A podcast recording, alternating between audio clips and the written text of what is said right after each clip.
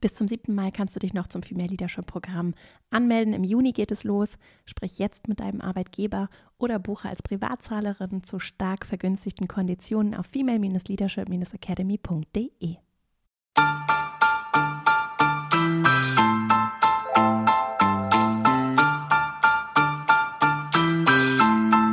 Herzlich willkommen zum Female Leadership Podcast. Mein Name ist Vera Strauch und ich bin Host hier im Podcast, in dem es darum geht, dass du deinen ganz eigenen Stil im Job und Leben findest und deinen Weg mutig und selbstbewusst gehst. In dieser Folge geht es um zyklusorientiertes Arbeiten. Es geht um den weiblichen Zyklus und diese Folge ist explizit für Menschen interessant, die menstruieren und aber auch für alle anderen, die nicht menstruieren. Ich habe dazu mit Miriam Stark gesprochen. Sie ist promovierte Wirtschaftspsychologin und begleitet Einzelpersonen und auch Organisationen bei dem Thema zyklusorientiertes Arbeiten. Und wir haben darüber gesprochen, wie dieser Zyklus funktioniert, was so die vier großen Phasen des Zyklus sind, welche auch äußeren Symptome da auftreten können, wenn vielleicht Sachen auch nicht so stimmig sind und es nicht so fließt in diesem Kreislauf was da auch gesellschaftliche Akzeptanz auch von psychischen Wesensmerkmalen für eine Rolle spielt. Zum Beispiel das Thema PMS haben wir besprochen. Was du da vielleicht für dich tun kannst, wenn du menstruierst und eben in diesem Zyklus merkst, dass Sachen vielleicht nicht so ganz rund laufen, du vielleicht auch ziemlich starke Beschwerden hast Miriam konzentriert sich da sehr auf den Aspekt von Psychosomatik. Natürlich spielt da auch die Schulmedizin eine Rolle. Wir gucken sehr aus dieser psychologischen, psychosomatischen Perspektive, was ich finde auch sehr erfrischend und interessant ist. Und gucken auch darauf, was es eben dann in dem Miteinander, auch in Organisationen bedeuten, brauchen kann, welche Vorteile es haben kann, wenn der Zyklus und auch insgesamt eine andere Form von Weiblichkeit allen Menschen zugestanden wird. Und im Kern geht es dann immer wieder auch darum, wie wir als Mensch ganz gesehen und auch bei der Arbeit ganz stattfinden dürfen, welche Rolle da Scham und Tabus spielen.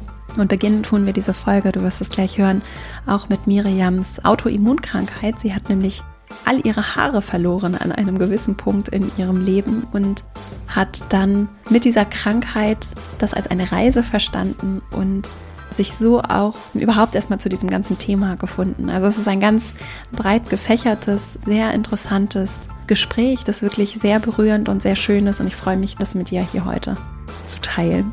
Wenn du Lust hast, über den Podcast hinaus im Kontakt zu bleiben, dann komm gerne in meinen E-Mail-Verteiler verastrauch.com slash newsletter und ein weiterer Hinweis noch in eigener Sache und dann legen wir auch direkt los.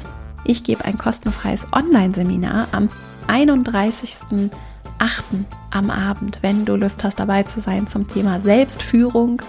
Denn die ist so ein ganz zentraler Aspekt von Leadership im Allgemeinen. Also wenn du Lust hast, da mit dabei zu sein, kannst du dich einfach kostenfrei anmelden und findest den Link in den Shownotes. Und jetzt freue ich mich riesig, mit dir das Gespräch mit der wunderbaren Miriam Stark zu teilen und dann legen wir gleich mal los.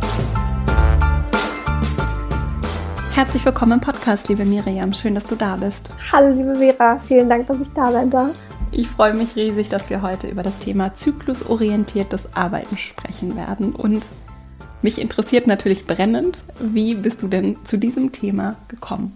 Ja, also es ist natürlich ein Thema, was ein bisschen Erklärungsbedarf braucht, weil man erstmal diese zwei Welten wahrscheinlich nicht so miteinander verbindet. Also Ursprünglich war es tatsächlich so, dass ich ja irgendwann mal Wirtschaftspsychologie studiert habe und das aus dem Grund, weil ich mein Praktikum gemacht habe und so, also in meiner Ursprungsfamilie auch ganz viel Psychologie gearbeitet und gelebt wird. Also ich schon sehr, sehr geprimed darin bin, analytisch zu denken. Und ich in diesem Praktikum saß und erlebt habe, wie Menschen einfach immer über ihre Arbeit gejammert haben. Und ich mhm. habe mir gedacht, das kann irgendwie nicht sein. Also was ist denn los? es soll doch Spaß machen, dieses Leben. Wie kann das denn sein, dass wir da irgendwie so konträr sind und vor allem, dass es alles immer negativ ist und dass das wie so ein Dienst ist, den wir erfüllen müssen. Und meine Motivation, Wirtschaftspsychologie zu studieren, war tatsächlich zu gucken, wie man den Menschen im Arbeitskontext einfach wieder ein bisschen wichtiger macht als ja, das Monetäre oder das Leistungsorientierte. Und das waren 2005 irgendwann, als ich damit angefangen habe mit dem Studium und dann bin ich aber leider selber volles Met in die leistungsorientierte Maschine der Akademia reingerast, weil ich irgendwann nach meinem Master mich gegen die freie Wirtschaft entschieden hatte und in den sozialen Bereich gegangen bin, aber da auch nicht glücklich war und dann gemerkt habe, Mensch, mein Gehirn ist durstig und dann an einem Lehrstuhl gelandet bin, wo es, also in so im Bereich Entwicklungszusammenarbeit war das und das fand ich erstmal total spannend, aber auch da musste ich leider feststellen, dass die Art und Weise, wie gearbeitet wird und vor allem auch der Teamkontext und so weiter, dass das sehr, sehr maskulinisiert war mhm. und das, was ich so schon vorher in Praktikas oder auch in Jobs zwischendurch erlebt hatte, sich weiter durchzog, nämlich das Gefühl, dass mit mir irgendwas nicht ganz richtig ist und ich was verbergen muss und mich aber wahnsinnig viel dafür anstrengen muss, unglaublich hohe Leistung zu bringen. Und das habe ich sehr, sehr lange getan, also auch über die Promotion hinaus. Und mhm. also jeder kennt das, wenn man einmal in dieses Hamsterrad reinmarschiert und darin irgendwie ackert und arbeitet, dann kommt man da gar nicht so schnell raus, wenn man das zwar irgendwie als leises Stimmchen in sich spürt und weiß, da gibt es jemand, der sagt, das ist falsch. Hör auf. Ja. Aber man hört halt nicht drauf, weil auch die Alternativen so rar sind ne? und man irgendwie ja, sich in dieses freie Leben so wenig reintraut. Und mein Körper hat mir dann das erste oder eigentlich die, die ersten Signale so in dem Sinne geschickt, als ich meinen Mann kennengelernt habe und wir so mehr oder minder sehr naiv in das Kinderthema reingestolpert sind und ich dann aber erstmal zwei Fehlgeburten hatte. Und das hat in mir eine totale Kaskade an negativen Glaubenssätzen über meine Weiblichkeit ausgelöst. Und das hat sich, also dieses Thema hat sich mein Körper geschnappt und gesagt, damit muss die jetzt mal arbeiten. Und ich war immer die Miri mit den Haaren. Das heißt, mich zeichnete eine riesige Lockenmähne aus und ultralange Wimpern und dichte Augenbrauen und all das hat mein Körper ausfallen lassen. Also ich habe eine Autoimmunerkrankung entwickelt, oder eine Autoimmunreaktion, nenne ich das auch lieber, Alopecia areata und so sukzessiv ist halt wirklich jedes Haar in meinem Körper gegangen. Und dann hatte ich zur Aufgabe mal zu gucken, was das denn jetzt mit mir macht. Das heißt, was das Thema dahinter ist und warum mein Körper mir dieses Signal setzt. Die Aufgabe war halt hinzugucken, wer ich bin, ohne diesen weiblichen Schutzmantel meiner gigantomatischen Mähne und meiner Wimpern, sondern wirklich hinzugucken, wer bist du im Kern.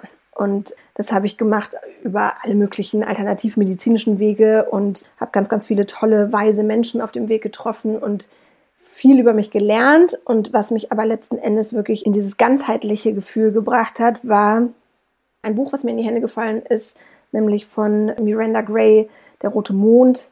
Und in dem wird diese Zyklusthematik skizziert. Und das ist so ein bisschen sehr spirituell und Manchmal bin ich da auch nicht mitgegangen, weil das mir einfach dann zu abgespaced war. Aber das war der Anhaltspunkt, wo ich gemerkt habe, okay, krass, es gibt einfach Seiten in uns oder Aspekte meiner Persönlichkeit, die ich vor allem in meinem beruflichen Kontext überhaupt nicht leben durfte und nicht leben konnte und da einfach der Raum gefehlt hat für. Und das kann überhaupt nicht sein. Also es kann nicht sein, dass wir das nicht wissen, ja, dass wir hormonell bedingt eben einen bestimmten Rhythmus und Zyklus haben und es kann schon gar nicht sein, dass dafür kein Raum existiert, diese Seiten auszuleben. Und mhm. nachdem ich mich so ein bisschen genährt und berappelt hatte und nebenher noch Mutter geworden bin, habe ich dieses ja sehr, sehr weibliche, weiche Thema verbunden mit meiner Expertise aus dem Bereich Entrepreneurship, also Unternehmertum und diese ganze, das wirtschaftspsychologische Wissen und lasse dabei sozusagen, und das finde ich sehr schön daran,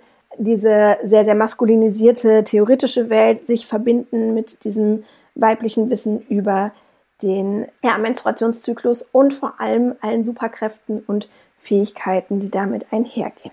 Ja, da steigen wir jetzt gleich noch tiefer ein. Für alle, die dich jetzt aber gerade nicht sehen, deine Haare sind ja zurückgekommen. Ja. Und jetzt mich interessiert so im Zuhören, wie war denn das? Also, das ist ja so ein krasses Loslassen auch. Mhm. Ne? Also, ich finde es so spannend, so wie war das dann? Dann sind deine Haare dann einfach wiedergekommen?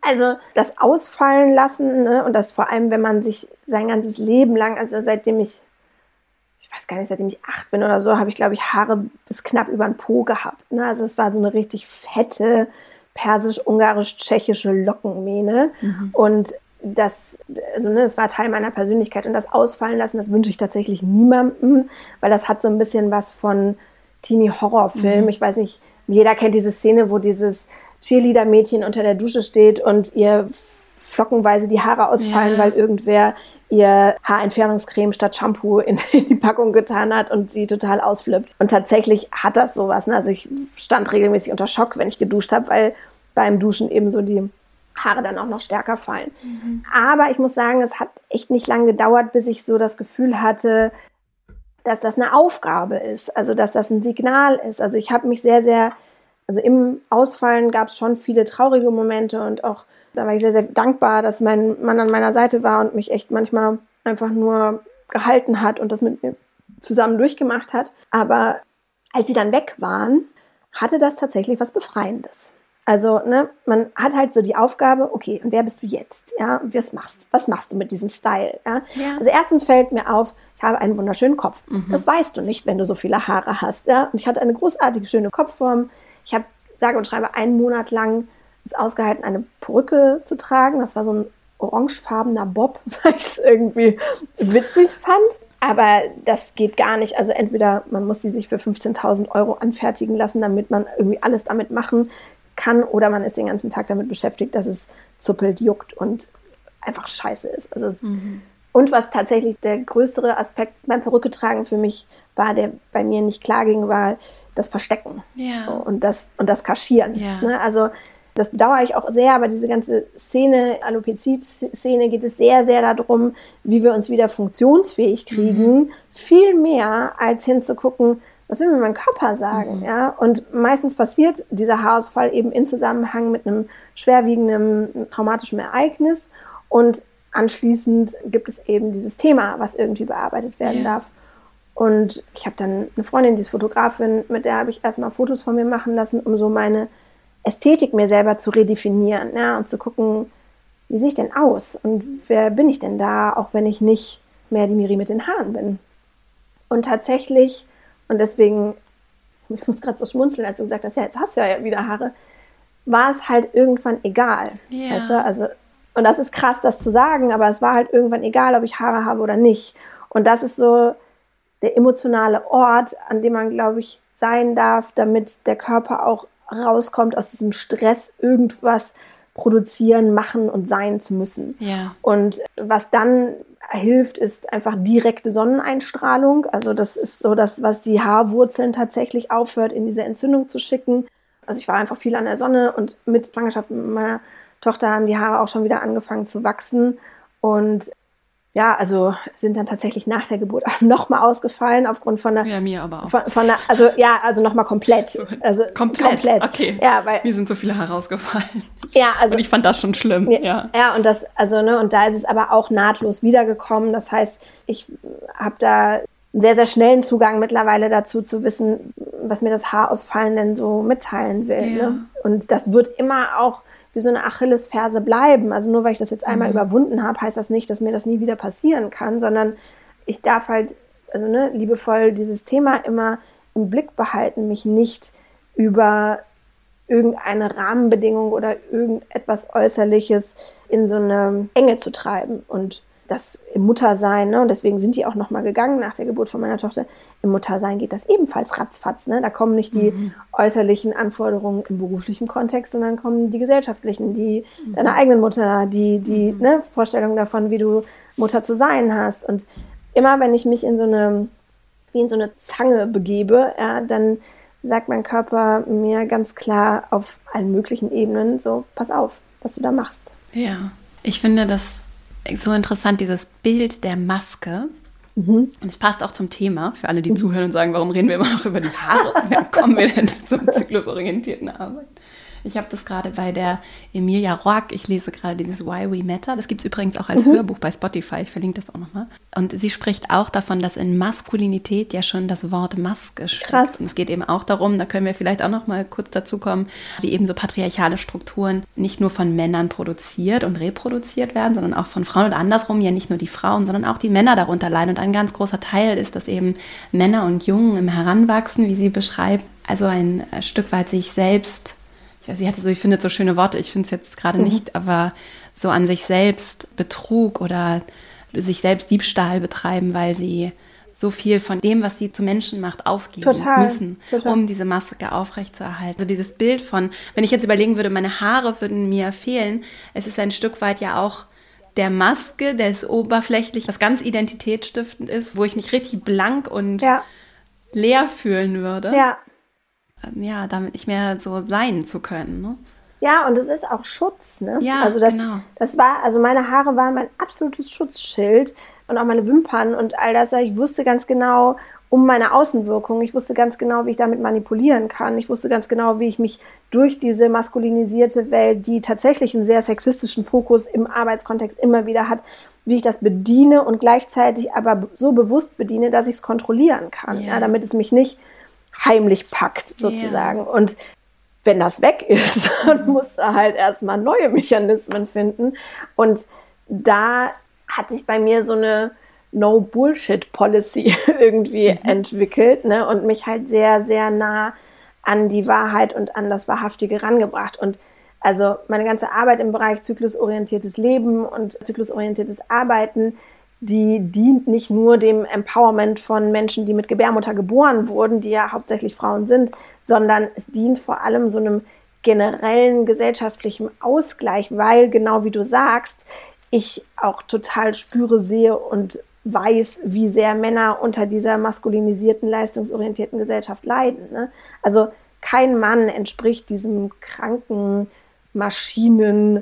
Maschinenideal, was diese Gesellschaft auch von Männern abverlangt und ein bisschen mehr weiblichen Raum zu kreieren und das eben auch in dieser Arbeitswelt ja, kann für alle Geschlechter, die es gibt und alle Menschen, die es gibt, unfassbar heilsam sein, weil wir aufhören, irgendwie einer Härte auch nachzueifern, die nicht menschlich ist, wie du auch ja, eben auch gesagt hast, genau. Ja. Und die dann auch, das finde ich ist auch nochmal so ein Aspekt, der auch vorab, finde ich, sehr wichtig ist, die auch Raum lässt für wirklich für Menschlichkeit im Fokus und nicht Geschlecht im Fokus. Ne? Ja, Dass wirklich dann, wenn wir alle Facetten haben und zeigen dürfen, dann tritt es wirklich in den Hintergrund, so hoffe ich, immer mehr, ob wir Mann oder Frau sind oder wie wir uns definieren und ob wir uns in dem binären System wiederfinden oder auch nicht. Ne? total. Also das ist natürlich so eine Gratwanderung, wenn man über den Menstruationszyklus redet, weil der Großteil der Menschen, die menstruieren, eben Frauen sind, aber eben nicht nur.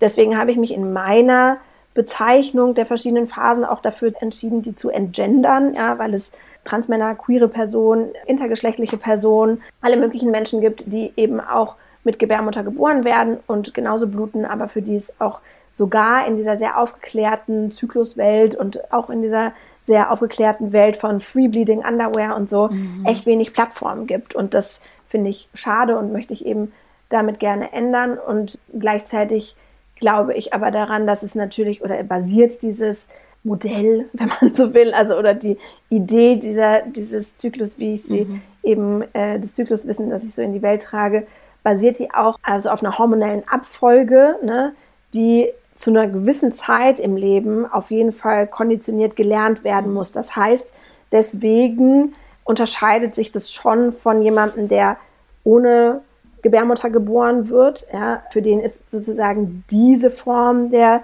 Zykluslehre nicht anwendbar. Gleichzeitig glaube ich, dass Männer zum Beispiel, die auch absolut, also absoluten Rhythmus haben und zyklische Wesen sind, ja, und bestimmte Facetten zu bestimmten Zeiten haben.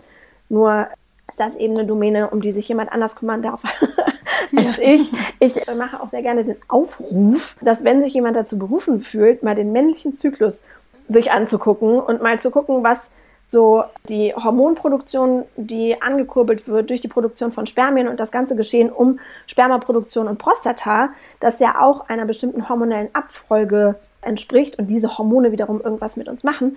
Wenn sich dazu jemand berufen fühlt, das mal auch mit einer psychologischen Komponente zu verknüpfen und sich das mal für den Mann angucken zu wollen, melde er sich doch bitte bei mir, weil ich das super spannend fände, eben das nicht nur ja, also dieses Wissen auch zu verbinden und Ja. da eben auch nochmal so was ganzheitlich aus, aufzumachen. Aber ehrlich gesagt merke ich gerade, ich rede schon so viel über Aspekte von diesem Modell und von dem, was ich so erzähle. Vielleicht sollte ich mal kurz was, also konkreter werden, oder? Okay. Also, es ist so, dass sich dieser Zyklus, wie ich ihn verstehe, erstmal in vier Phasen unterteilt. Das tut er einfach aufgrund unserer hormonellen Entwicklung und hormonellen Basis, die wir während des Zykluses durchleben. Ich verstehe den aber auch noch auf zwei weiteren Ebenen, nämlich einmal auf der, ich nenne das die Superkräfte-Ebene, also das sind einfach besondere Fähigkeiten, die wir aufgrund dieser hormonellen Konstitution, die wir zu unterschiedlichen Zeiten im Zyklus haben, verfügen.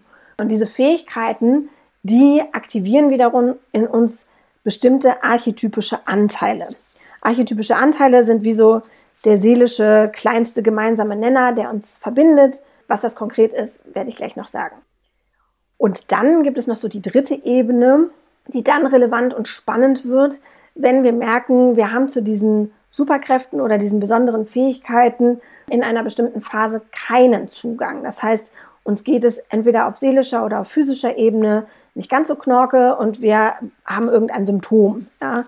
Und also klassisch PMS oder ne, irgendwas anderes, äh, regelmäßig auftretend im Zyklus, dann darf man sich eben, wenn man möchte, ganz liebevoll und achtsam und auch nicht sofort und bis aufs Mark durchanalysiert, sondern gerne auch begleitet, sich eben angucken, welches Thema da auf psychologischer Ebene gesehen werden möchte. genau. Und ich würde jetzt einmal so durch den Zyklus durchrauschen.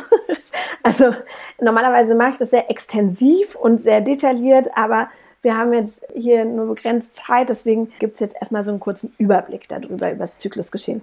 Dazu hast du so eine ganz tolle Grafik entwickelt und die würden wir auch auf der Seite mit dem Beitrag, also in den Shownotes nicht, aber auf der Seite dann auch nochmal einbetten. Das heißt, wenn ihr Lust habt, hier genau. parallel mal, äh, wenn ich weiß nicht, wo du gerade bist, wenn du zuhörst, aber da mal rein zu, drauf zu gucken, kann auch helfen, um das so ein bisschen, mir hilft das Visualisieren. Absolut. Also ne, sich das mit der Grafik zusammen anzuhören, bringt auf jeden Fall viel. Genau. Wir starten mal in Phase 1. Phase 1 ist die Zeit nach der Menstruation, wenn das hormonelle Geschehen wieder im Aufschwung sich befindet, denn zur Zeit der Blutung, also das ist Phase 4, da befindet sich der allgemeine Hormonhaushalt auf einem absoluten Tiefstand im Körper. Und durch diesen hormonellen Aufschwung in Phase 4 wird eben in uns ein junger archetypischer Anteil aktiviert, der über die Superkräfte des Lernens und des Spielens verfügt. Das heißt, wir sind super gut da drin, kognitiv leistungsfähig zu sein und Dinge zu machen, die ja, uns kognitiv vielleicht zu anderen Zeiten Mühe bereiten, super Zeitpunkt für Steuererklärung und dergleichen, aber vor allem auch um explorativ neugierig sich Themen zu widmen. Wenn wir uns in dieser Zeit aber regelmäßig nicht so gut fühlen, dann dürfen wir uns Themen aus dem Bereich Kindheit und Jugend angucken, denn dieser archetypische Anteil, also dieser junge Anteil, steht natürlich da auch in Verbindung mit allem, was wir in Kindheit und Jugend erlebt haben. Das heißt, wenn es einfach noch traumatische oder aversive Erlebnisse gibt, dann serviert uns unser Zyklus das wie auf einem Silbertablett und sagt uns halt hier, da darfst du hinschauen. Und meistens ist es so, dass wir jetzt nicht direkt super gerne in diese Schmerzthemen reingucken und deswegen bedient sich unser Körper dann verschiedener Symptome, um darauf aufmerksam zu machen. Was mir immer mega wichtig ist, ist zu sagen, ist, dass es eben, wie ich eben schon angedeutet habe, nicht darum geht, akribisch bis ins letzte Detail, sobald man merkt, ich habe da ein Symptom, in so eine selbstoptimierende Vollanalyse zu springen, sondern dem Ganzen erstmal Raum zu geben und besonders achtsam und liebevoll mit sich zu sein, weil das lindert meistens schon so das erste Symptom aufkommen. In Phase 2 steigt der Östradiolspiegel, das ist so das Haupthormon in der ersten Zyklusphase, steigt an und das Östradiol führt dazu, dass wir natürlich total sexy und unwiderstehlich sind und super genussvoll und ja, damit eben auch diese Eizellreifung, die in Phase 1 stattfindet, die ich eben gar nicht erwähnt habe, fällt mir gerade auf, dass die dann weiter fortschreiten kann, beziehungsweise ihren Zenit erreicht. Also ne, durch die Eizellreifung in Phase 1 wird das Hormon Östradiol gebildet und das findet halt weiterhin statt und erreicht dann bei Phase 2 sein Zenit, sodass der Eisprung ausgelöst wird. Und weil Mutter Natur natürlich möchte, dass all diese Wahnsinnsmühen, die sie da betreibt, auch erfolgreich sind, sind wir eben durch dieses Hormon nach außen hingerichtet unfassbar attraktiv und unwiderstehlich. Und dieses weiche, sexy, nährende, sich kümmern und liebevoll, fließend, genussvolle, das aktiviert in uns den mütterlichen archetypischen Anteil, der über die Superkräfte lieben und genießen verfügt. Mir ist es immer wichtig darauf hinzuweisen, dass wir diese Superkraft bitte nicht nur ins Außen richten, so wie uns das die Gesellschaft, patriarchale, gerne so beibringt, sondern dass wir das auch nutzen als total nährenden Moment mit uns selber und da auch dieses genussvolle und liebevolle sehr, sehr stark auch uns selber geben und beispielsweise tatsächlich Selbstliebe betreiben oder mal ein Musikstück hören oder uns was Leckeres zu essen kochen und einfach wirklich in diesen Genuss mit uns selber versinken. Wenn wir uns aber während dieser Zeit eben nicht so gut fühlen, das heißt zum Beispiel den klassischen Mittelschmerz erleben, also den Eisprung als ausgesprochen schmerzhaft erleben oder depressive oder aggressive Verstimmungen haben, dürfen wir uns auf psychologischer Ebene die Themen Mutter und Mütterlichkeit angucken. Das bedeutet, dass es nicht immer um die eigene Mutter gehen muss, sondern auch um das eigene Muttersein, das Mutterwerden, ob man überhaupt Mutter werden will. Ne? Nicht jeder Mensch mit Gebärmutter muss ja Mutter werden, aber wenn da einfach symptomal was auftritt, dann rankt es sich eben um das Thema der Mütterlichkeit und dem Thema der Mutter. So, diese ersten zwei Phasen haben jetzt wahrscheinlich niemanden sonderlich irritiert von der archetypischen Rollenbezeichnung, denn das sind Ideale, die in unserer Gesellschaft großartig und wunderbar einfach abgebildet sind. Also wir kennen die junge, leistungsfähige Frau und wir kennen die liebevolle Mutter, die sich um alle kümmert. Jetzt wird es aber spannend. Und zwar das Östradiol, also dieses Hormon, was dazu da war, uns im Außen total attraktiv erscheinen zu lassen, hat ja seinen Job erledigt, weil Eizelle ist gesprungen das fängt jetzt an zu sinken. Und stattdessen produziert die Hülle, aus der die Eizelle gehüpft ist, das großartige Hormon Progesteron. Und Progesteron ist ein Nestbauhormon. Das heißt, das will was von uns, wofür es aber gesellschaftlich überhaupt kein Ideal gibt, denn es möchte, dass wir uns zurückziehen. Und Menschen, die sich in unserer Gesellschaft zurückziehen, sind entweder stigmatisiert als krank, komisch, depressiv, merkwürdig, irgendwas, auf jeden Fall nicht sehr positiv bewertet. Und deswegen ist das schon meistens der erste Moment, wo wir über unser zyklisches Bedürfnis drüber latschen und ähm, gar nicht wissen, dass das stattfindet und dass das da ist. Mhm. Zehn Tage nach dem Eisprung weiß der Körper dann, ob die Eizelle befruchtet wurde oder nicht. Und wenn dem nicht so ist, dann beginnt ab da das Progesteron wieder zu sinken dieser Rückzugsmoment, wenn wir dem Folge leisten, haben wir da in, diesem, in dieser Zeit auch einfach die Fähigkeit, super gut neue Systeme zu kreieren, also diese ganzen Nestbauqualitäten, ja, Schrank ausmisten, farblich neu sortieren und so, mhm. aber eben auch für die Berufswelt tatsächlich Schemata und Systeme zu kreieren, können wir da äh, großartig. Allerdings das Ganze eben absolut intuitiv. Denn also das Vorhaben, was der Körper da hatte, ne, einen gesamten Menschen produzieren zu wollen, hat in uns eine ganze Portion Schaffenskraft angereichert. Das heißt, zehn Tage nach dem Eisprung, wenn der Körper weiß, hat nicht geklappt, Eizelle wurde nicht befruchtet, geht natürlich erstmal ein großes Umf durch den Körper und anschließend wabert da aber eben noch diese irrsinnige Schaffensenergie, also kreative Energie in uns rum, ja, weil der Körper wollte ja nicht einen Zehennagel wachsen lassen, die Haare länger werden lassen oder irgendwie uns einen Tacken größer werden lassen, sondern er wollte einen gesamten Menschen produzieren. Und das ist ein ziemlich großes, sehr komplexes Vorhaben und entsprechend ist auch diese Energie irrsinnig groß, stark, komplex, wunderschön und eben auch magisch. Und genau das, also sowohl dieser Aspekt des sich zurückziehens, in sich zurückziehens, als auch der Aspekt eben diese Schaffenskraft und diese Magie zur Verfügung zu haben, aktiviert in uns den magischen Anteil, also archetypischen Anteil, der eben über die Superkräfte dieser Kreativität und Intuition verfügt. Jetzt werden die ersten schon aufschrecken und denken, was redet sie denn? Was ist denn magisch?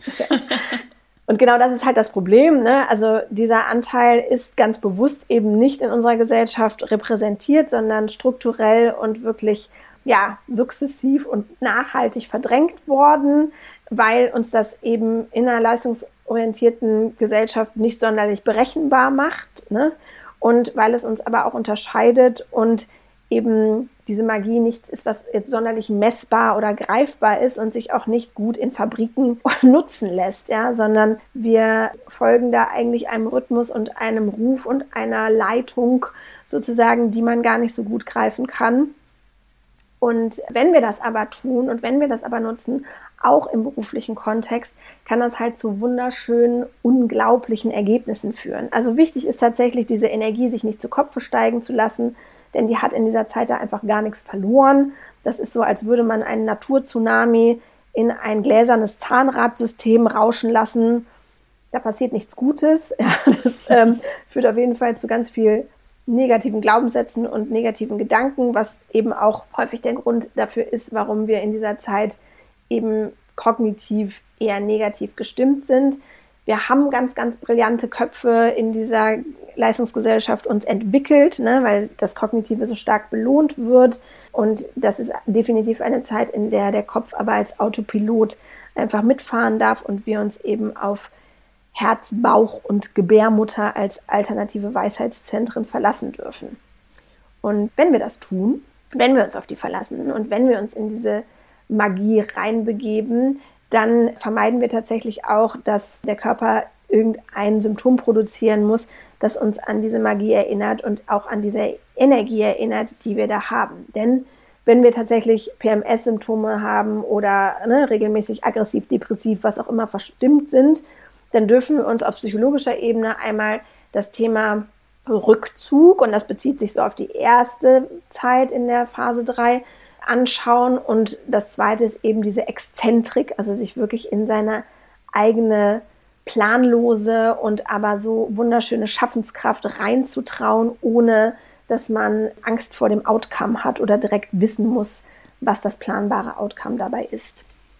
Wenn wir das tun, also uns völlig kreativ und intuitiv ausleben, großartige Dinge kreieren, unsere Magie genießen, dann plumpsen wir voller Entspannung und Wohlfühligkeit in diese Phase 4, in der, wie ich eben schon erwähnt habe, der ganze Körper in so einem hormonellen Tiefstand steht, ne? weil das Progesteron ist jetzt richtig abgesunken, das Östradiol ist eh schon abgesunken und insgesamt sind wir einfach hormonell sehr, sehr tief eingestellt. Das führt dazu, dass wir physisch nicht sonderlich leistungsfähig sind, und dieser Progesterontiefstand führt tatsächlich auch dazu, dass die Blutung einsetzt. Ja? Das heißt, in dem Moment, wo der Körper weiß, Progesteron ist jetzt total niedrig, dann fängt die Gebärmutter an zu renovieren und lässt halt das Endometrium, also die Gebärmutterschleimhaut, gehen.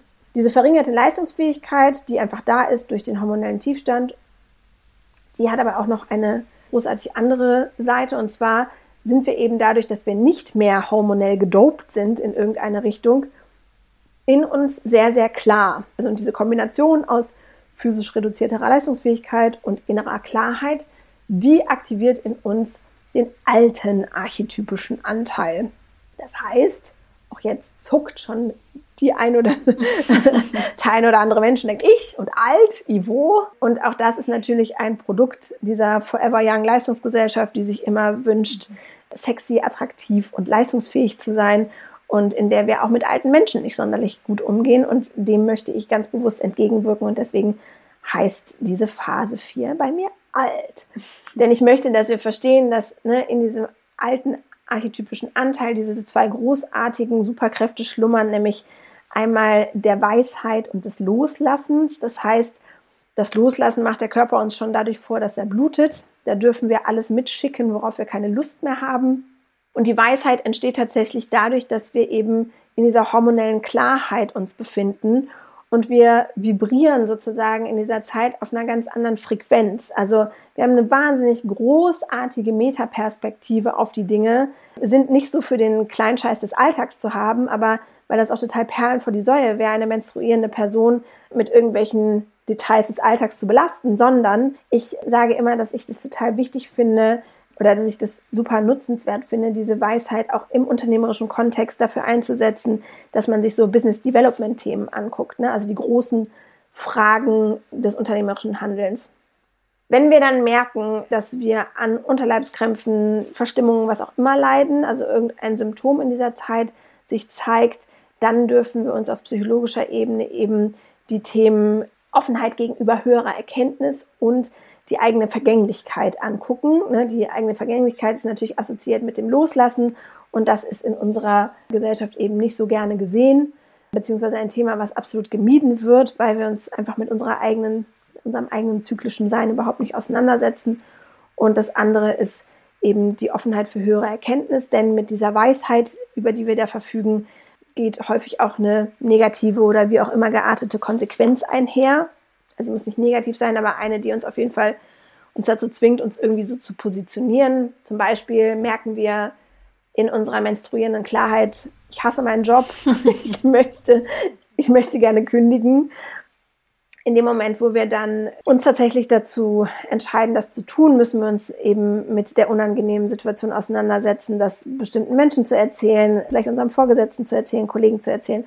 Und das bringt uns eben in eine Position, wo wir nicht mehr sozial erwünscht handeln können, sondern uns für uns einsetzen müssen. Und wenn das gegeneinander spricht, dann kann es auch sein, dass da einfach eine Barriere ist, die wir übertreten dürfen. Denn wenn ich eins gelernt habe in meinem Leben, dann lohnt es sich immer, sich für das zu entscheiden, was einem intuitiv kommt, vor allem während der Menstruation, aber was einem insgesamt intuitiv kommt, wo so die Reise hingehen darf. Und ein letzten Satz noch zu dieser großartigen Phase 4. Die wird in dem Moment, dadurch, dass wir wissen, was wir gehen lassen dürfen und gleichzeitig aber wissen, was kommen darf, zu einem unfassbaren emotionalen Anker. Also, ne, ich merke das immer bei Frauen, die die Pille nehmen, da fehlt genau dieser und meistens kommen die mit einer beruflichen Orientierungslosigkeit zu mir, die sich aber auch aufs ganze Leben überträgt und vor allem die, der Gewissheit, dass da irgendwie noch mehr ist. Und unter der Pille erlebt man eben seinen ganzen Zyklus nicht, sondern bleibt so festgehalten in Phase 1, also super leistungsfähig, aber sonst eben auch nichts. Mhm. Und gleichzeitig fehlt eben dieser entscheidende Moment der Ruhe und der Weisheit, den wir in Phase 4 erleben können. So. Sehr gut. Also wir einmal die Schnellversion des Zyklus. Was ich schon gedacht habe, während ich zugehört habe, ist, häufig wird ja mit Zyklus Menstruation verbunden und es geht überwiegend um das Blut. Ja. Und ich glaube auch alle Männer, die hier zuhören, oder nee, ich will jetzt nicht nur Männer sagen, sondern alle Menschen, die nicht menstruieren und auch vielleicht noch nie menstruiert haben, für die ist ja erschreckend fremd, das ganze Total. Thema ganz häufig. Also das, wo begegnet mir das denn? Wer erzählt mir das denn? Meine Mutter, äh, meine Schwestern wahrscheinlich nicht, sondern das ist ja so tabuisiert. Das haben wir hier auch schon mal im Podcast drüber gesprochen, wie tabuisiert und wie schwierig das ist.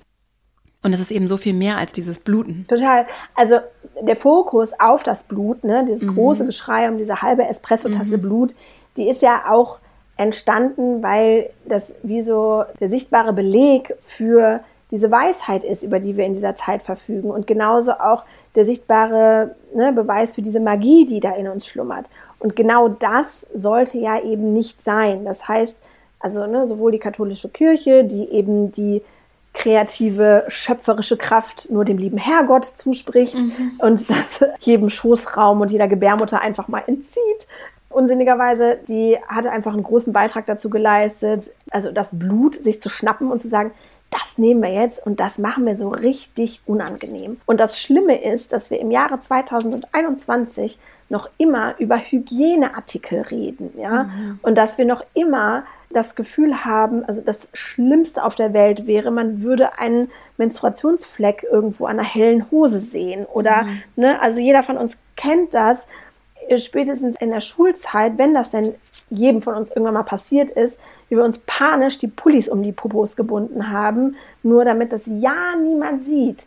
Und es ist so absurd, weil dieses Blut könnte nicht reiner und schöner sein in seiner Symbolik, denn es kommt aus dem Ort, aus dem wir alle entstehen. Ja. ja? Also ja. es ist etwas Wunderschönes, was man abfeiern darf. Also wenn man irgendwo bei jemandem Menstruationblut sieht, muss man eigentlich sagen, boah, geil, weißt du, ey, wie abgefahren, wir ja. kommen da alle her, ja. Und stattdessen, ja, bricht die Panik aus und wir fühlen uns irgendwie unwohl und haben das Gefühl, ja, einen Hygieneartikel zu brauchen, um uns von etwas zu reinigen, was eigentlich reiner und schöner nicht sein könnte. Ja, ich hatte diesen Gedanken tatsächlich auch nach der Geburt meines Kindes. Wir sind alle aus Frauen gekommen. so, wir alle genau. waren mal in einer Frau. Ja. Und es ist ganz interessant, dass diese systematische Unterdrückung des Weiblichen oder des Nicht-Männlichen, das ist ja, oder dessen, was nicht in diese Norm passt, wie tief das drin steckt. Und ja. also ich mag eigentlich gar nicht mehr drüber reden. Und es ist nee. irgendwie so selbstverständlich und es ist aber so, so, so tief. Also auch ja. zum Beispiel die katholische Kirche. Ich frage mich wirklich, wann dieser Punkt kommen wird, an dem wir dann zurückblicken und sagen, da dürfen keine Frauen arbeiten. Wieso ist das? das ist arbeitsrechtlich? Das ist so diskriminierend darf doch niemand sein. Wir ja. schreiben männlich, weiblich, divers aus und die katholische Kirche darf tun, was sie will und einfach Frauen und alle anderen, die nicht in das männliche Ideal passen, für Jobs kategorisch ausschließen. Also ich frage mich wirklich, wann jetzt endlich dieser Punkt kommt, ja. wir, also wo wir zurückgucken werden und sagen werden, wie war denn all das möglich? So, ja, also tatsächlich ist die Kirche so ein Bereich, den ich in meinem Alltag großflächig ausblende, weil diese ja. Absurdität dieser Mittelalterlichkeit mich immer wieder einfach auch zum, also sprachlos ja. macht. Das lähmt mich fast für so einen Moment, weil ich denke, wo fange ich denn da an? Ja. ja? Und gleichzeitig habe ich tatsächlich gestern mit einer Freundin zusammen in einer sehr ja, fortschrittlichen Kirche hier in Köln einen Flyer gesehen, wo es einmal Yoga mit Jesus als Kursangebot gab und darunter einen weiblichen Gesprächskreis gab. Und ich mir dachte, geil, da klinke ich mich mal ein und äh, ja. erkläre den, erklär den kurz mal, wer hier eigentlich magisch ist. Äh, und wer ja. ja, es passiert vielleicht ja auch darf, viel. Also.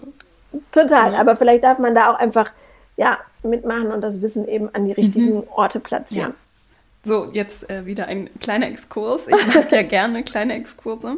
Ich wollte noch einen Hinweis, bevor wir weitergehen. Ja. Einen Hinweis geben, und zwar das Thema Endometriose. Wenn ja. wir nämlich schon über Zyklus sprechen, finde ich das immer ein wichtiger Hinweis, weil ich weiß, dass dieses Thema auch bei GynäkologInnen nicht unbedingt bekannt ist. Ja. Also so starke Schmerzen, gerade während der Blutung, ne, sind nicht immer unbedingt normal, ne? Nein. Also genau, Endometriose hat verschiedene Symptome. Unter anderem aber eben super starke Schmerzen während der Menstruation. Auch da, also ne, ich verstehe ja den Körper und all das, was der Körper uns so sagt, immer als Symbol.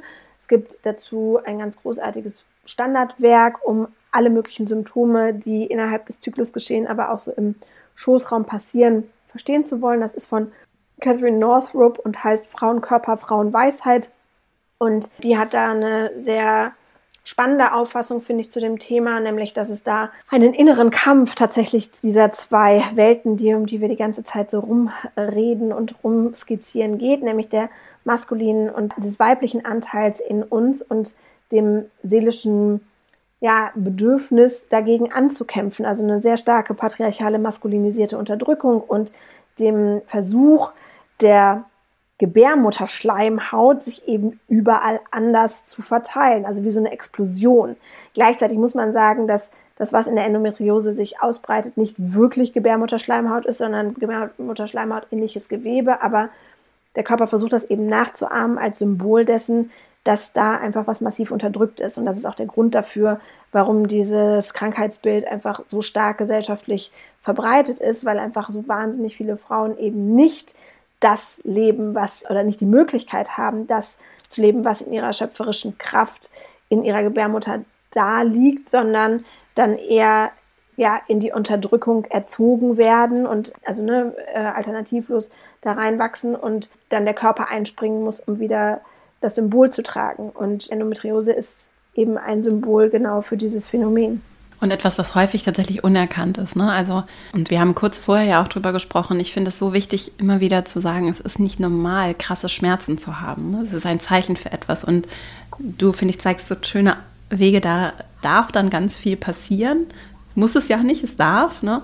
Nur das heißt nicht, dass ich das einfach so aushalten muss, weil Frau sein nun mal so ist oder weil Überhaupt ich das einfach nicht. still für mich ertragen muss. Und das heißt auch nicht nur, weil eine Gynäkologin oder irgendwer mir das mal erzählt hat, dass das nun mal so ist, dass das wirklich so ist. Also das finde ich auch mal wichtig. Wir haben auch noch eine krasse Hörigkeit und eine, finde ich, sehr wenig medizinische Emanzipation so im Kollektiv, das merke ich auch bei mir, ne? An ganz vielen Stellen, okay, hat jetzt so ein Arzt zu mir gesagt, dann wird das wohl so sein. Also. Ja, und gleichzeitig ist halt, wenn man sich so die verschiedenen medizinischen Fachrichtungen, also ne, die ja, Heilmethoden dieser Welt mal anguckt, ja, dann ist die Schulmedizin echt limitiert in dieser ganzheitlichen Perspektive. Ne? Und jede andere, also sei es die Ayurveda, die TCM oder ne, wenn man sogar noch spiritueller in den Schamanismus rein will oder so, also es gibt ja tausend Möglichkeiten, sich Symptome, die der Körper produziert, anzugucken. Und viele andere Methoden sind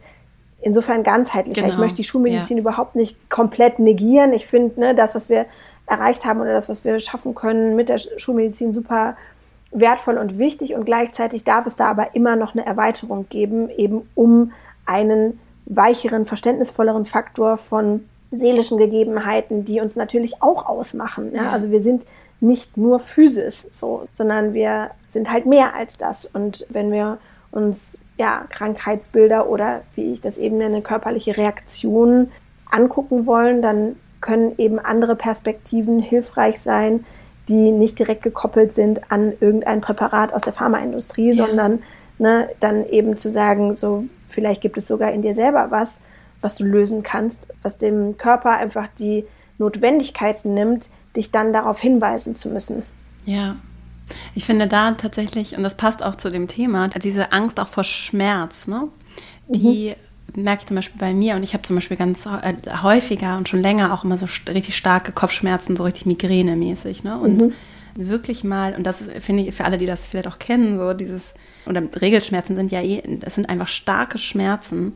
Mhm. Und da bin ich auf der einen Seite sehr, sehr dankbar dafür, dass es eben die Möglichkeit zur Linderung gibt und das ist eine große Errungenschaft, was wir mit der Schulmedizin erreicht haben, es gibt nur vielleicht auch noch viele Möglichkeiten zum Weiterentwickeln. So, das und gleichzeitig auch dieses wirklich mal da reinzugehen und zu merken, dass Schmerz eben auch mehr ist als was, was einfach nur weggedrückt gehört oder irgendwie unterbunden, bekämpft gehört. Weil dieses Kämpfen merke ich zum Beispiel, wenn ich Kopfschmerzen habe, so, das kostet extrem viel Kraft. Und das ist, höre ich auch, habe ich auch vorhin, als du erzählt hast mit deinen Haaren, ne? dieses, ich kann natürlich gegen ankämpfen, ich kann Sachen finden, um das zuzukleistern und den Zustand vorher wiederherzustellen. Nur das kostet noch so viel zusätzliche Energie. Und was wäre denn, wenn ich mich von dem auch so ein bisschen leiten lasse, so, ne? Das heißt jetzt. Total. Und das ist, es ist natürlich was ganz anderes, ob ich so ein bisschen Kopfschmerzen habe oder, ne, als wenn ich jetzt irgendwie einen schweren Unfall habe, natürlich. Ich will das Disclaimer hier auch gar ja. nicht. Ne, also, es ist alles sehr relativ und vom Einzelfall abhängig. Nur das ist für mich so eine sehr interessante Beobachtung auch darin, wie ich den Themen begegne. Voll. Also, und mich von dieser Angst auch so leiten lasse sonst. Und es gibt natürlich auch körperliche Reaktionen, die Angst machen. Ne? Also mhm. je, je, heftiger die Diagnose, mhm. je bedrohlicher die Diagnose, je existenzieller die Diagnose, ja, desto mehr Panik bricht in dir aus und dann wird jeder sagen, so scheiß auf die mit ihrer TCM, so was kann ja. mir jetzt jemand mal bitte handfest geben, damit ne, mein Überleben gesichert ist.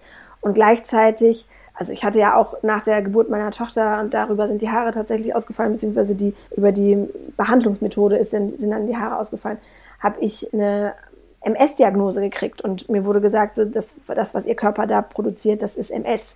Und ich, mhm. also ich hatte da auch die Wahl, ne, Angst davor zu kriegen, dass ich in drei Jahren irgendwie im Rollstuhl sitze und weiß was ich was habe oder ich habe halt reingespürt und weil ich da aber durch mein Ausfall schon eine relative Routine hatte. Es waren also Taubheits, ganz milde Taubheitsgefühle in den Beinen und eine minimale Entzündung im Rücken. Aber das hat halt so in dieses Diagnosebild gepasst und da habe ich tatsächlich beobachten dürfen, was macht das? Ne? Also was macht das, wenn jemand in Weiß zu dir sagt, du hast dieses Bild und dann gibt es so und so viele Menschen, die, also du kennst MS-Patienten nur als irgendwer, der gefüttert wird irgendwann oder der im Rollstuhl sitzt oder als was ganz, ganz Schlimmes. Und natürlich kommt da erstmal diese Panik auf und dem bin ich dann auch gefolgt und habe mich auf eine Behandlungstherapie eingelassen, die dazu geführt hat, dass letzten Endes wieder meine Haare ausgefallen sind, weil mein Körper gesagt hat, äh, äh, das ist der falsche Weg. Mit einem Gramm Cortison tust du mir nicht gut, sondern unterdrückst das ganze Thema nur.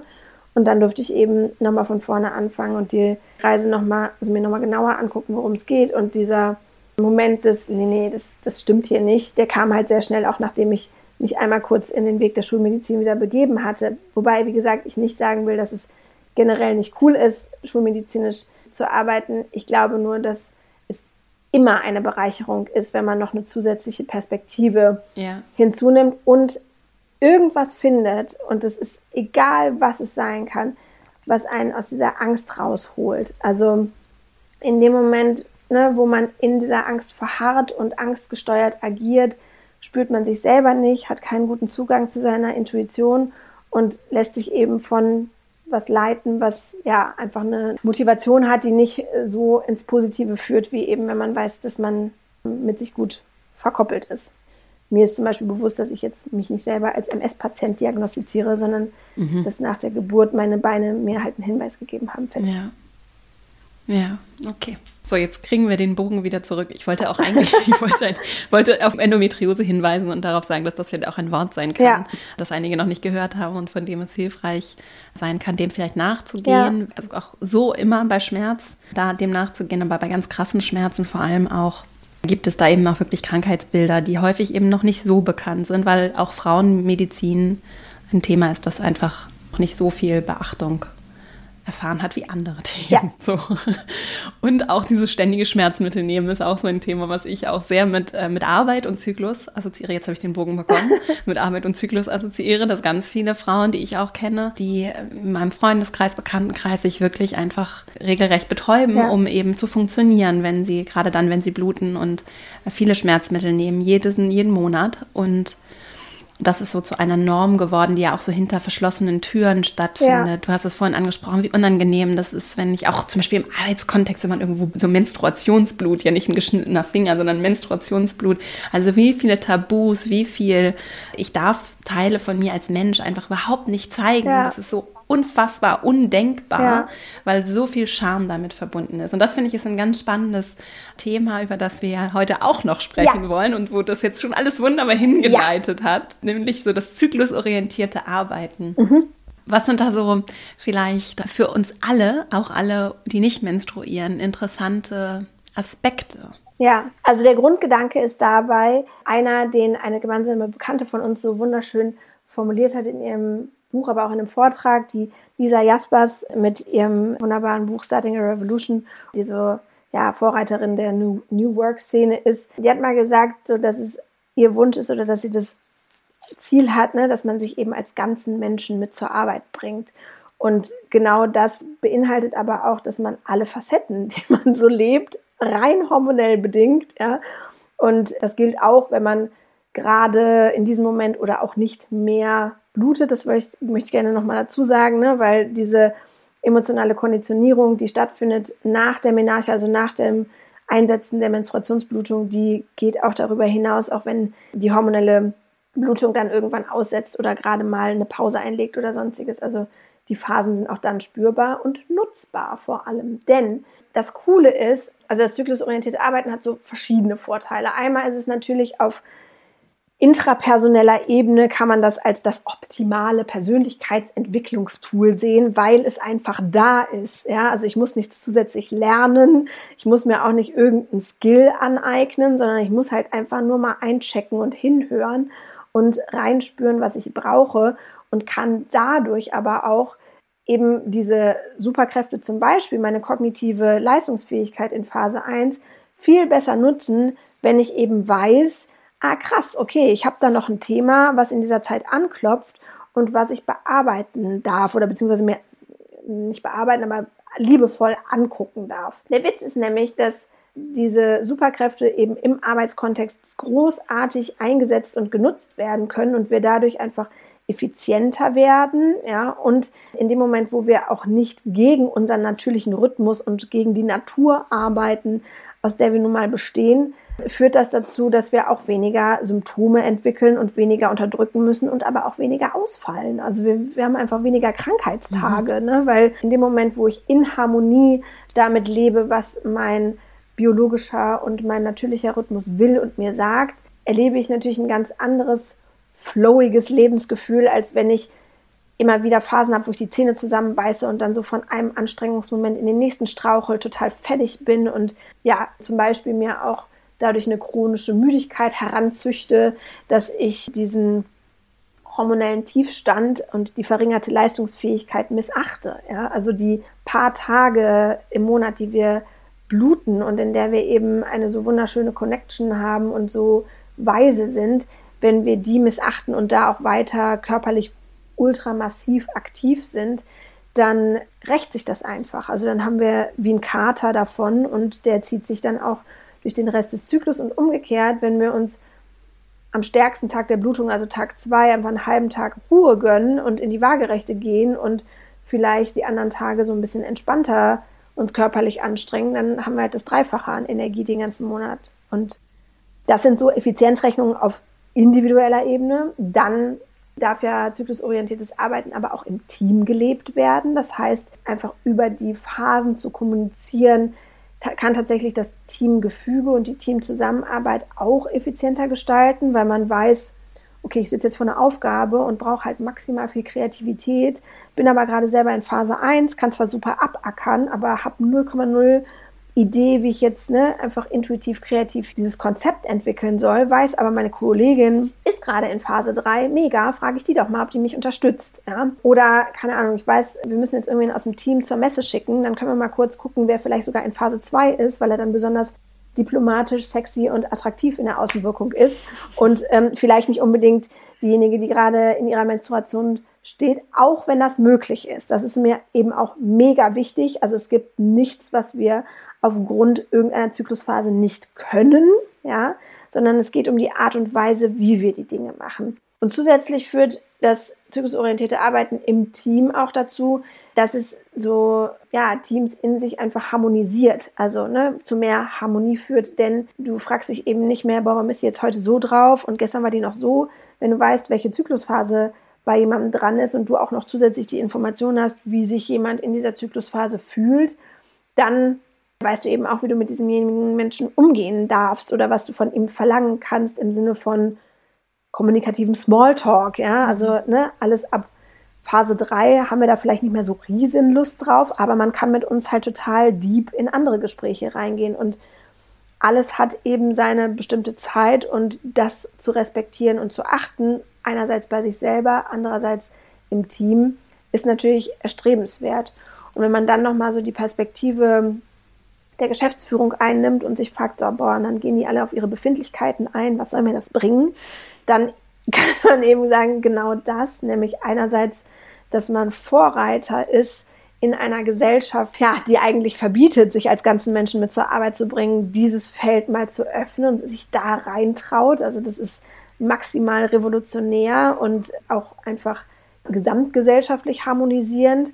Ich habe jetzt noch keine statistische Evidenz dafür, bin aber mir 1000 Prozent sicher, dass es zu definitiv zur Verringerung von Fehltagen oder von Krankheitstagen bei den Mitarbeitern führt, weil eben nicht mehr gegen den Körper gearbeitet wird, sondern mit dem Körper. Und gleichzeitig ist das Nutzen, also das spezifische Einsetzen von Menschen in bestimmten Phasen mit ihren Superkräften einfach wahnsinnig effizient steigern. Ne? Also wenn man nicht Aufgaben an Menschen verteilt, die da jetzt das zwar können und auch machen, aber sondern die gerade sogar noch eine Schippe drauflegen können, dann nutzt man eben diese wahnsinnig schöne magische Schaffenskraft, die so lange unterdrückt werden sollte und äh, lässt sie einfach für sich und für sein Unternehmen arbeiten und das kann nur zu mehr Erfolg führen. Und überhaupt den Punkt also, weil das jetzt halt sicherlich für die, für einige nicht wirklich umsetzbar erscheint im ersten Moment, könnte ich mir vorstellen. Ne? Also gerade so, weil vielleicht auch in gewissen Jobs einfach die kreative Schaffenskraft sowieso, also auch selbst wenn sie einen Raum hätte, also sie, sie hat keinen Raum, sagen wir mal so, selbst wenn wir mhm. wüssten, wo wir gerade im Zyklus stehen oder einzelne. Auch das Miteinander kann ja kreatives schaffen. Also es geht ja nicht nur um die Aufgaben, sondern auch um das, wie gehen wir miteinander um, das hast du ja auch erzählt. Und auch das Weiterentwickeln der Systeme und Prozesse, in denen wir uns bewegen, ist eigentlich eine Aufgabe von Organisationen. Das finde ich ist nochmal ein ganz spannender Gedanke, der auch sehr empowernd sein kann, zu überlegen aus der Führungsperspektive, selbst wenn die Leute alle in Controlling-Systemen in Excel arbeiten und dann nicht groß kreativ schaffen sollen, sondern ihre Arbeit machen, so jetzt mal überspitzt gesagt. Auch da haben die Menschen immer Ideen, wie die Dinge, die wir machen, anders gemacht werden können. Und es kann sehr viel kreiert werden, sei es in der Art und Weise, wie wir zusammenarbeiten, was wir machen, wie wir es machen, wie die Prozesse aussehen. Dass das, finde ich, noch ein Aspekt ist, der überhaupt, der grundsätzlich ganz wenig in unseren Köpfen stattfindet, mhm. so, weil es eben einfach wenig Raum hat. Und überhaupt die Möglichkeit zu haben, zu erzählen, wie es mir geht mhm. ne? und das überhaupt nur ansprechen zu können. Also das ist sowas, was zum Beispiel bei uns im Team sich auch so eingeschlichen hat, einfach weil wir nun aber auch überwiegend Frauen sind und es ist einfach äh, zum Glück bei uns keine Scham, wenn irgendwer sagt, mir geht's nicht so gut oder ich habe irgendwie meine Tage oder meine Periode, mir geht's gerade nicht so gut oder mhm. ich bin heute einen Tag krank, ne? mhm. ne? beziehungsweise ich arbeite heute einfach anders als sonst. Mhm. Überhaupt nur drüber zu sprechen, finde ich schon, das wäre schon so ein krass, also gar nicht mal, um das dann zu nutzen für effizient, mhm. sondern überhaupt Und es muss ja gar nicht die ganze Abteilung sein, sondern es kann ja auch einfach nur eine Beziehung sein mit einer Person, der ich es erzählen kann, die es weiß, mit der ich anders umgehen kann. So, weil ich gerade überlegt habe, was könnte so der minimale, kleinste Schritt sein von all den tollen Sachen, die du gerade erzählt hast. Mhm. Und das äh, war für mich jetzt auch mal so eine kleine Zusammenfassung auch für diejenigen, die vielleicht auch so in, sagen wir mal, eher konservativeren Umfeldern unterwegs sind, wo vielleicht ganz viel kognitive Dissonanz gerade stattgefunden hat. Total. Also ich, ich gucke da sehr weit. Ne? Also in, mhm. in meiner Traumvorstellung gibt es irgendwann in jedem Unternehmen eine Sänfte, auf der einfach menstruierende Menschen liegen dürfen und zu Business Development Themen befragt werden und man sie ansonsten auch in Ruhe lässt und gleichzeitig aber, dass es irgendein kommunikatives vielleicht sogar automatisiertes System gibt, wo jeder auch sichtbar sehen kann, ne, über in welcher Zyklusphase befindet man sich. Also die Unternehmen, die ich da drin beraten habe, die haben zum Beispiel auch eine WhatsApp-Gruppe, in denen das über Emojis geteilt wird und man dann einfach so Bescheid weiß.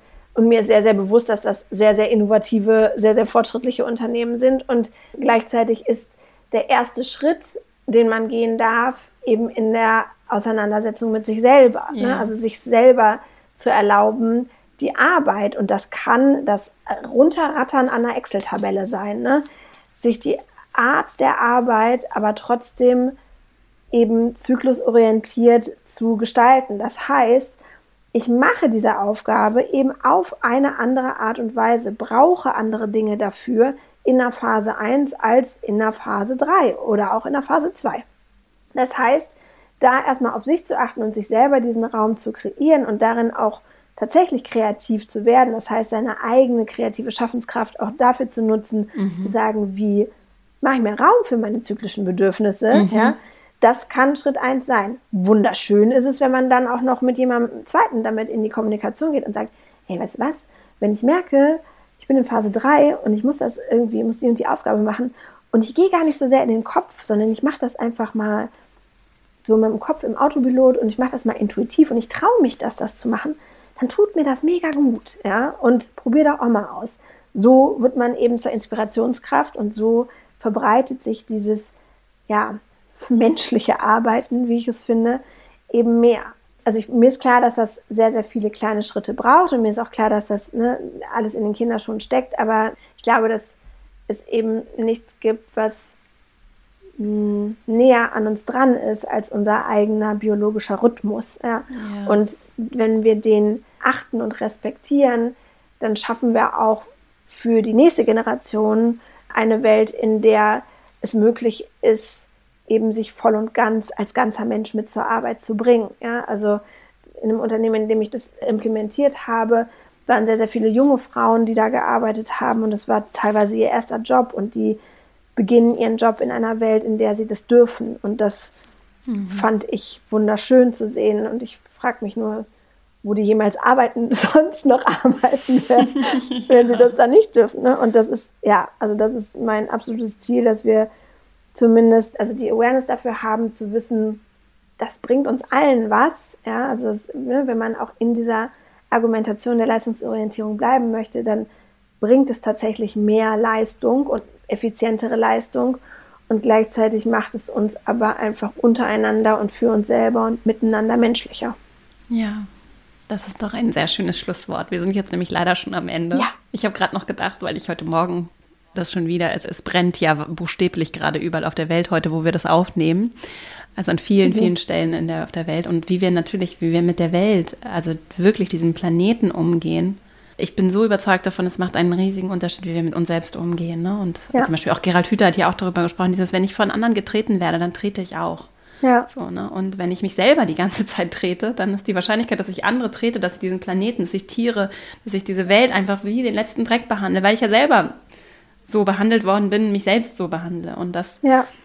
Ist auch wieder ein Baustein, der so wahnsinnig darauf einzahlen wird. Und ich, ich sehe dann immer diese systemische, kollektive Kraft. So, das ist auch so das, was mich in meiner Arbeit so motiviert. Super. Ich denke, wenn wir das alle ja. machen oder nur ein paar und die inspirieren wieder andere. Und das ist das, was wir brauchen. Ja. Ne? Und das, das brauchen wir wirklich an allen Enden. Ja das, glaube ich, also ein, ein Feld, das noch viel zu wenig thematisiert worden ist, dass du mit deiner Arbeit ansprichst. Und ich bin ganz dankbar und ich könnte dir noch viel länger zuhören. wir kommen aber schon zum Ende. Wir sind noch nicht ganz fertig. Okay.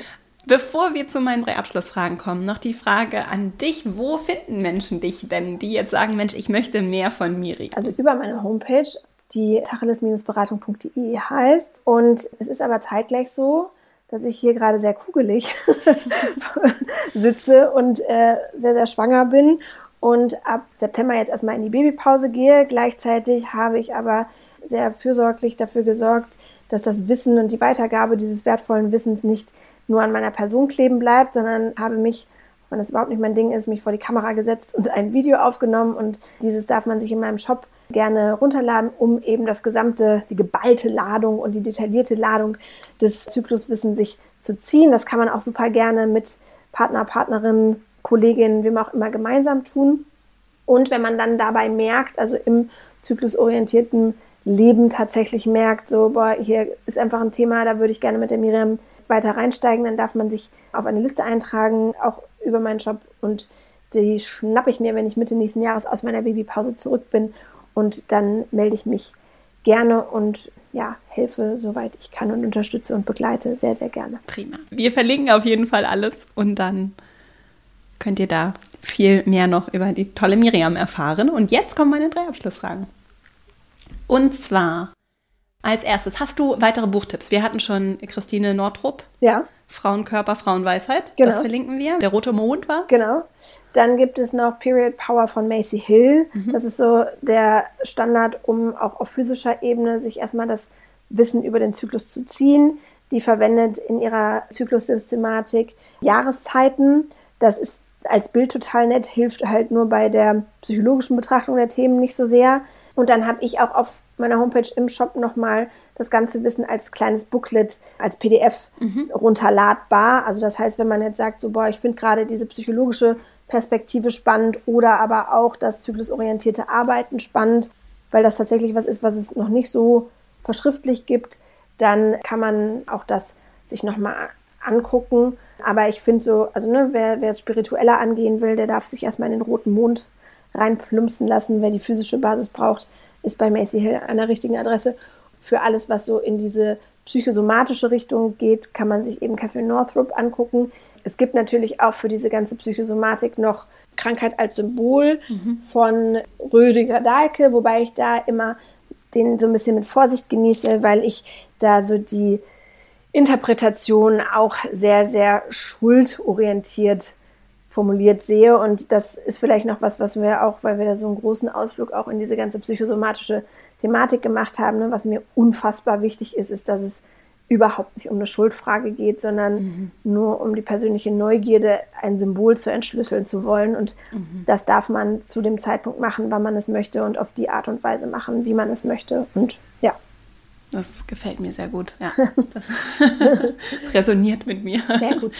Gut, toll. Hast du sonst vielleicht einen anderen Buchtipp noch? Also jetzt fernab von deinem, nicht vielleicht auch nicht fernab, aber irgendwas, was du gerade, also ich finde es immer interessant, so kürzlich gelesen hast oder vielleicht auch ein Buch, das dich total bewegt hat, was dir immer so in den Kopf kommt. Ich muss das dann nachrecherchieren, weil ich die Autoren, ich kann mir Autoren einfach überhaupt nicht merken. Ne? Suchen wir raus. Das heißt Wutkraft. Das habe ich vorgestern gekauft und weil ich finde auch, dass Wut etwas ist, was ja ebenso wie diese magische Energie auch uns allen und ne, in unserer Gesellschaft verboten wird. Und mhm. der Indianer kennt keinen Schmerz und so weiter. Also alles, was wir an Wut vielleicht mal in der Kindheit empfinden wollten, haben wir unterdrückt. Und ich finde es mega spannend, Wut aber konstruktiv nutzen zu können und das also ne, diese Energie, die da drin steckt, eben als was Tolles mhm. zu sehen und mhm. das auch transformieren zu können. Das habe ich gerade auf meinem Nachttisch liegen. Spannend, auch mit Kindern, finde ich interessant. Ja, voll. Na, Wut nicht gleich zu verbieten. Genau. Toll. So, ich muss weitermachen. Ja. Ich muss hier die Uhr im Blick behalten. Also, es ist so. Wenn du EntscheiderInnen dieser Welt, also Menschen, die, sei es hinter den Kulissen oder auch auf der politischen Wirtschaftsbühne, wo auch immer, die beeinflussen und ganz signifikant beeinflussen können, wohin sich so unsere Welt entwickelt. Wenn du diesen Menschen eine Weisheit, eine Bitte für ihre Entscheidungsfindung mitgeben könntest, was, was wäre das? Oh, eine ganz tolle, nach der ich tatsächlich schmerzhaft, aber nachhaltig gelernt habe zu leben. Und zwar, dass ich glaube, dass wenn wir alle den Fokus darauf setzen, in unserer Kraft zu sein. Das heißt eben nicht mehr über uns drüber zu latschen und über unsere physischen, emotionalen, wie auch immer gearteten Bedürfnisse zu trampeln, sondern die zu achten und zu ehren und dann aus einer Fülle heraus agieren, dass das, was wir da tun, immer schöner sein wird, als wenn wir das nicht machen. Das heißt, dass wir darauf achten dürfen, dass wir selber sozusagen im Saft stehen, um uns maximal gut mit unserem Umfeld verbinden zu können, weil genau dann das passiert, was du auch sagst. Automatisch gehen wir miteinander, gehen wir mit diesem Planeten, gehen wir mit dem, was wir tun, respektvoll und achtsam um.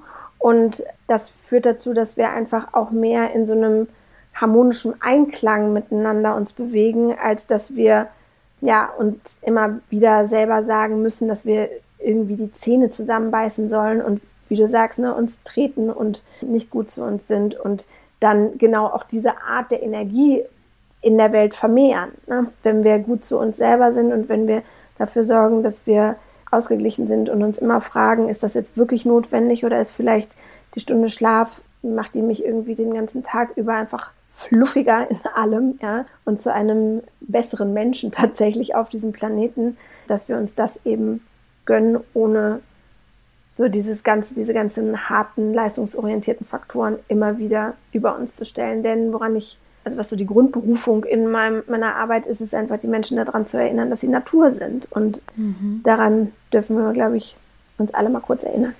Ja, das passt vielleicht auch zu meiner letzten Frage. Ja. Wenn du so eine Botschaft formulieren könntest, die jeden Menschen auf dieser Welt erreicht. Dann ist es die, die ich gerade gesagt habe. Ja. Seid gut zu euch. Und es gibt nichts, also außer, ne, man ist irgendwie, hat eine OP am offenen Herzen vor sich und es geht um ne, das existenzielle Überleben eines anderen Menschen. Aber ansonsten gibt es kaum etwas, was wichtiger ist, als also seine eigenen Bedürfnisse so zu achten, dass man aus seiner Kraft heraus agieren kann und aus eben einem Ort der Liebe heraus agieren kann. Das soll jetzt nicht zu totalem Egoismus und Selbstorientierung und sonst irgendwas animieren, mhm. sondern soll einfach nur ein Gefühl erzeugen. Wir befinden uns alle, dadurch, dass wir uns so entäußern, so stark in einem Mangelgefühl, dass wir da einfach erstmal darauf achten dürfen, uns selber zu nähren, bevor wir ja mit unseren wunderschönen Gaben in diese Welt rausgehen. Ich danke dir sehr, liebe Miriam, für deine Zeit und dieses richtig tolle, schöne, lange, ausführliche und sehr bereichernd inspirierende Gespräch und wünsche dir von Herzen alles Liebe und Gute und ja, freue mich auf alles, was da noch so kommt. Danke, dass ich hier sein durfte. Es war wirklich sehr, sehr schön. Ich hoffe sehr, dass du aus diesem Gespräch für dich vieles mitnehmen konntest. Vielleicht hast du auch an der einen oder anderen Stelle einen Widerstand gespürt Vielleicht hast du da auch Lust, mal reinzugehen, dir das genauer anzusehen. Und du kannst natürlich zum Beispiel auch hier unter dem Beitrag auf meiner Website kommentieren auf verastrauch.com. Du kannst auch mich und uns immer kontaktieren, einfach unter podcast.verastrauch.com und dich melden, Rückmeldungen geben. Ich freue mich immer riesig, wenn dir der Podcast gefällt, wenn du ihm eine 5-Sterne-Bewertung da lässt. Das macht es nämlich leichter, damit er gefunden wird und freut mich sehr. Und jetzt danke ich dir sehr für deine Zeit, die du Miriam und mir hier heute geschenkt hast und wünsche dir eine wunderschöne Woche. Ich freue mich sehr, wenn wir uns hier nächste Woche wieder hören. Bis dahin, alles Liebe, deine Vera.